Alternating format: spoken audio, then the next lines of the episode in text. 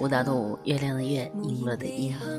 今天呢，继续想和大家分享一个小故事，故事的名字叫做《三十五岁一事无成》，终于明白了比努力更重要的三件事。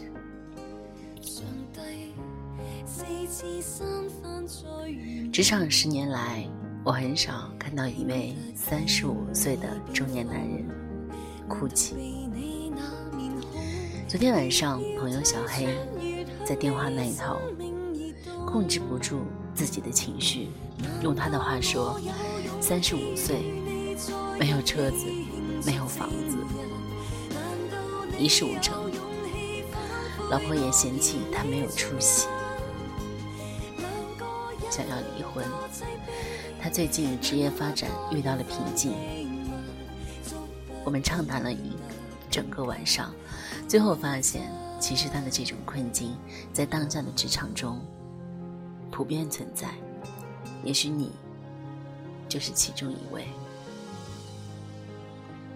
小黑的困惑是，他是一名工作狂，在工作中有着超乎常人的勤奋，而且资质呢？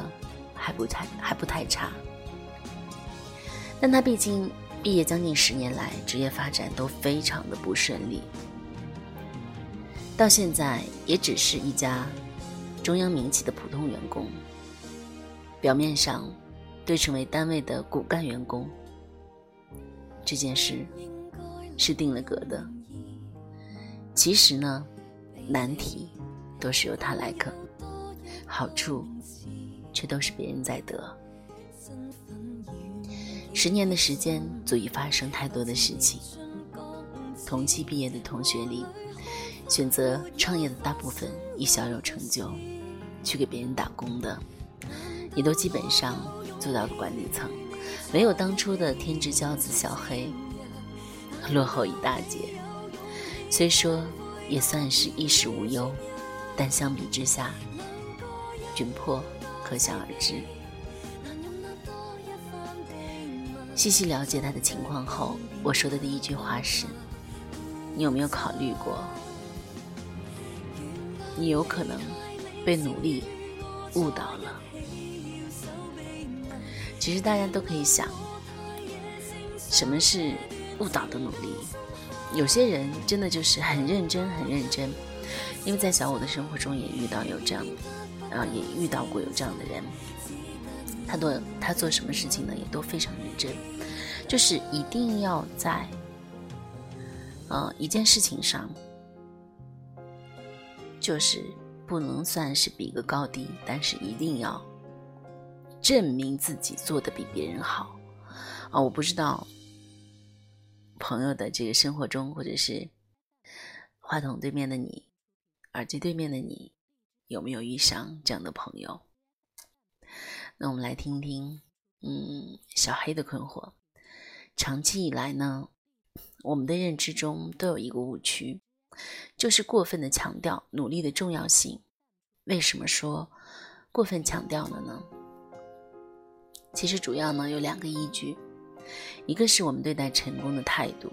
如果有个人相继祖业，并且呢他能够把祖业。发扬光大，我们固然很佩服，但大部分人往往更倾向于钦佩那些白手起家的人。相信不说，大家也明白是什么道理。另外一个呢，是对失败的态度。如果有个人工作非常的努力，但是运气呢特别不好，最后失败了，大家都会惋惜；而如果有人工作不努力，或者是看起来没有那么努力，但是同样呢，因为运气不好失败了，大家的态度就会截然不同了，甚至可能会指责说：“谁让你不努力？”是不是这样？总结起来，现在比较流行的逻辑有这样几个：我们更应该学习那些通过努力获得成功的人，如果失败。更多人认为失败的原因是当事人不够努力，也就是说，不管成功还是失败，努力这项因素在人们心目中都是非常重要的，远超过其他因素。很少有人去思考这套逻辑是否存在，而我认为，问题确实是存在的。假如我们以成功作为目标，有很多优秀的人都非常的努力，然后最终呢却是失败，这是为什么呢？大家都会说一句话呢，就是“尽人事，听天命”。促成成功的原因呢有很多，缺少哪一个都不行。但过分强调努力的重要性，往往会让人一次又一次被自己所谓的努力去感动。从而呢，忽略其他的因素，最终的结果就是自身能力未见长进，并且持续的重复失败。在我看来，至少有三件事比努力更重要。严格来说，比努力更重要的说法是不准确的，因为这从极端强调努力的重要性，跑到了另一个极端，太过忽视它。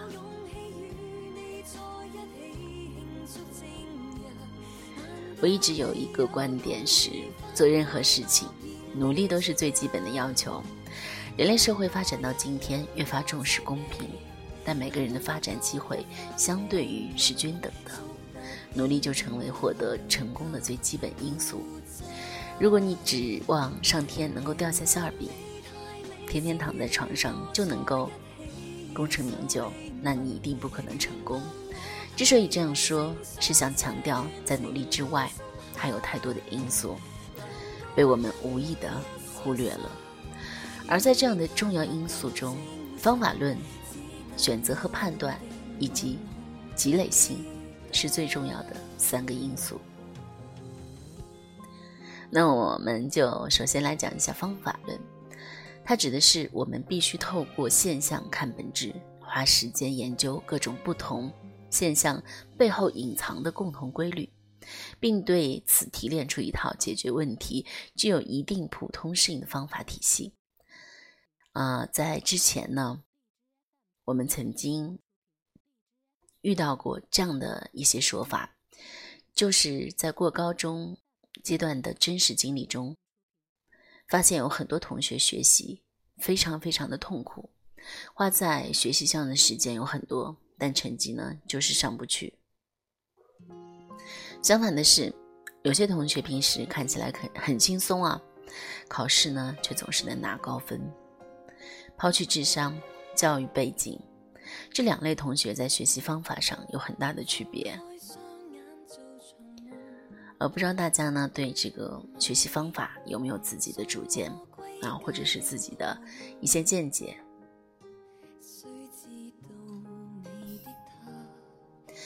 笨学生只会刷题库，通过大量的练习来覆盖考试面。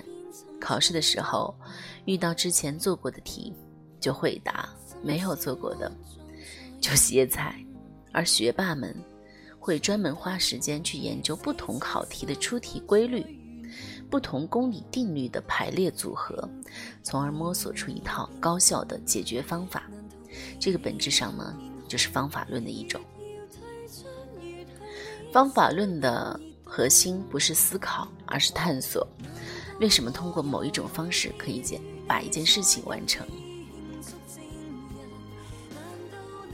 学会这样的思维习惯，能够培养我们研究世界万物运行规律的能力。带来的好处是，当同样的事情某些因素发生变化的时候，知道该怎么的迅速应对，以及在面对全新的问题时能够。解答出相应的方法。其实工作呢和创业都不是考题，没有标准的答案，可能有时候连标准的问题都没有。我们每一天都面临的新情况，需要解决新问题。同样的问题在这一段时间内又会发生新的变化。嗯，这种情况不是你单纯通过努力就能够解决的。选择和判断代表的是我们的判断能力、预判能力，也就是在一定的时间范围内预测事态走向的一种能力。不管是从事任何的工作，我们每天呢都会面临大量的决策时期，要做出做出选择。人生的所有选择汇总起来，将在很大程度上决定我们成功的概率和所能达到的高度。有些人却是非常的努力，但每逢关键时刻时刻，总是会有错误的判断和选择。那么，当这样的选择阻力最大的方向就是他过于的努力，固然有可能成功，但最后有可能也有可能失败，那就真的是在看运气了。我们都不能预测未来的先知。但这个并不意味着每一次判断和预测只能靠运气，这个不是一定的啊。事实上呢，针对短时间内判断预测，完全是可以通过训练提高成功率的。选择和判断最后隐藏的是一个人掌握信息的广度，以及思考信息的深度。后后者可以通过长时间的训练得到提高，而前者可以通过大量的阅读以及信息搜索。得到改善。生活中呢，很多的人努力都会聚焦在一个点上，只专注于自己所做的事情，忽略了关联信息的搜索和思考。也就是说，需要深度思考的时候，人们反而是放弃了，或者是忽略了。那这个时候，如果成功了，一方面可能是因为努力，那另一方面呢，可能是因为凑巧在对的时间做了对的事情。他们往往将成功全部归结于自己的努力，其实不然。忽略了凑巧这个因素，一旦周围的环境发生变化，这样的人或者是企业都会迅速遇到失败。积累性。是说，在一件事中不断的积累，达到足够的时间长度。例如前面说到的朋友小黑，非常聪明，非常努力，而且呢也具有判断力。但是呢，在职业生涯中遇到了坎坷，一波三折。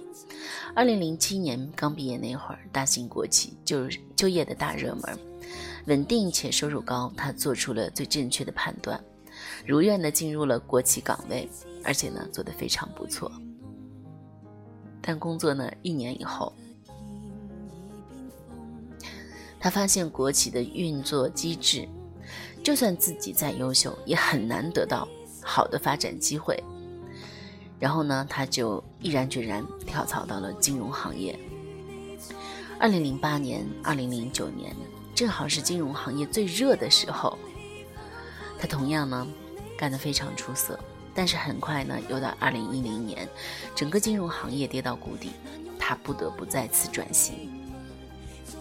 毕业将近十年里，他跳槽四次，现在看来每一次都是对的，但其实呢，因为缺少了积累性，每一次都是从零开始，所以一直到现在，他在最新入职的公司里还是一名普通员工，而且呢，很多这个同期毕业的呃同学。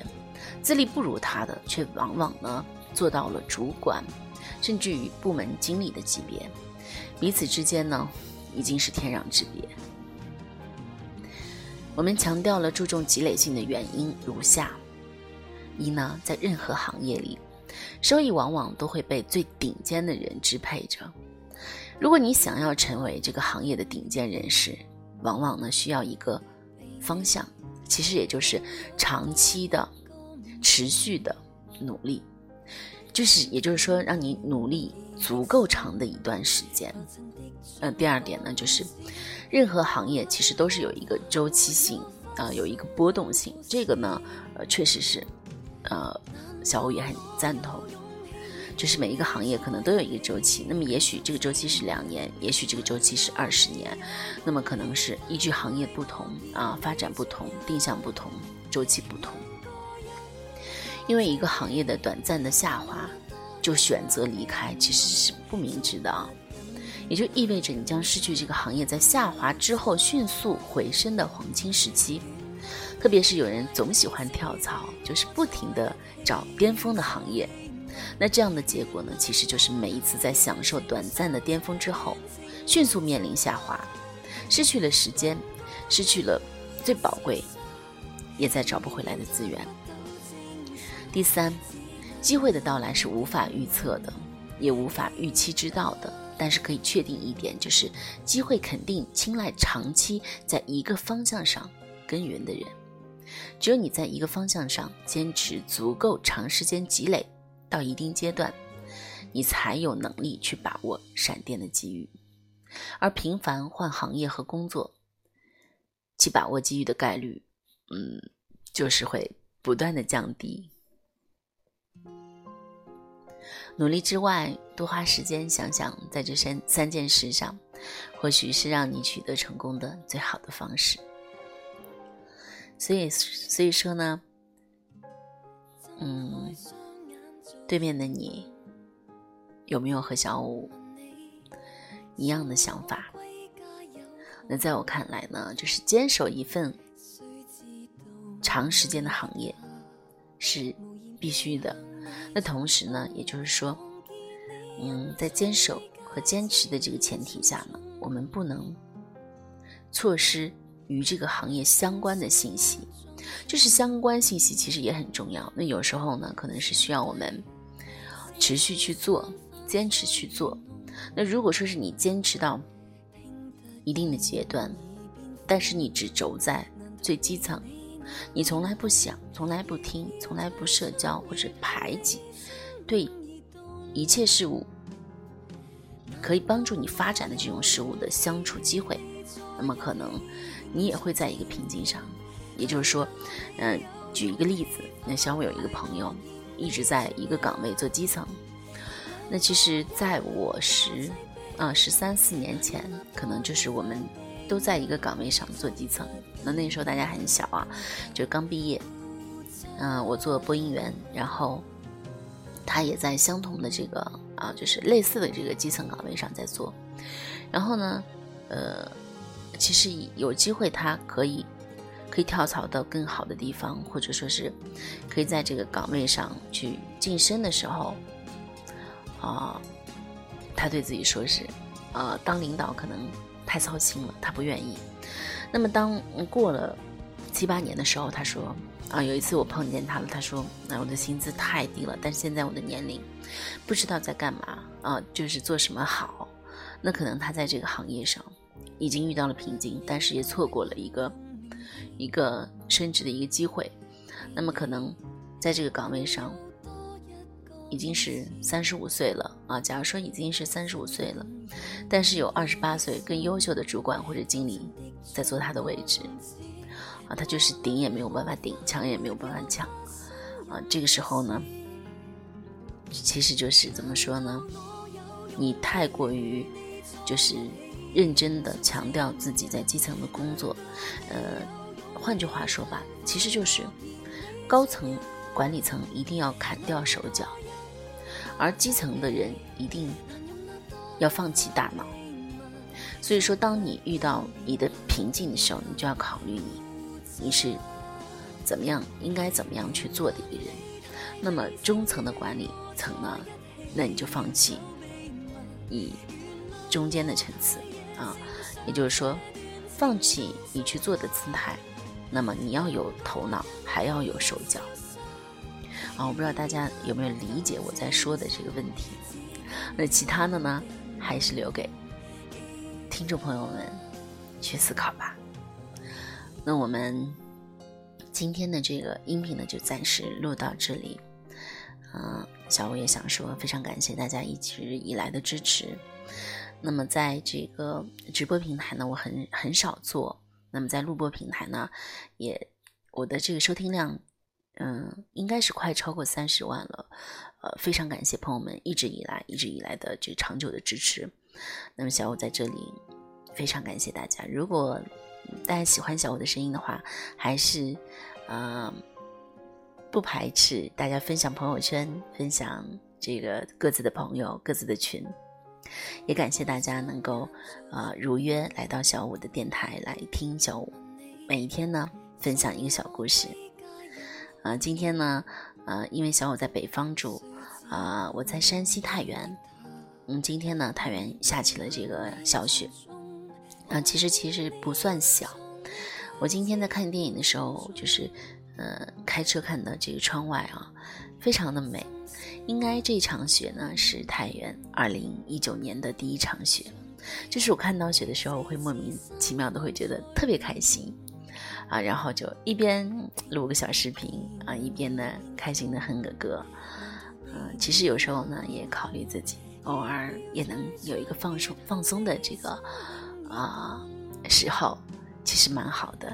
呃，我看这个朋友给我留言说，啊，感觉你好像没有工作一样，每天都那么开心啊。其实我就想说，我把自自己修炼到呃职业自由啊、自由职业，其实我觉得蛮开心的一件事情。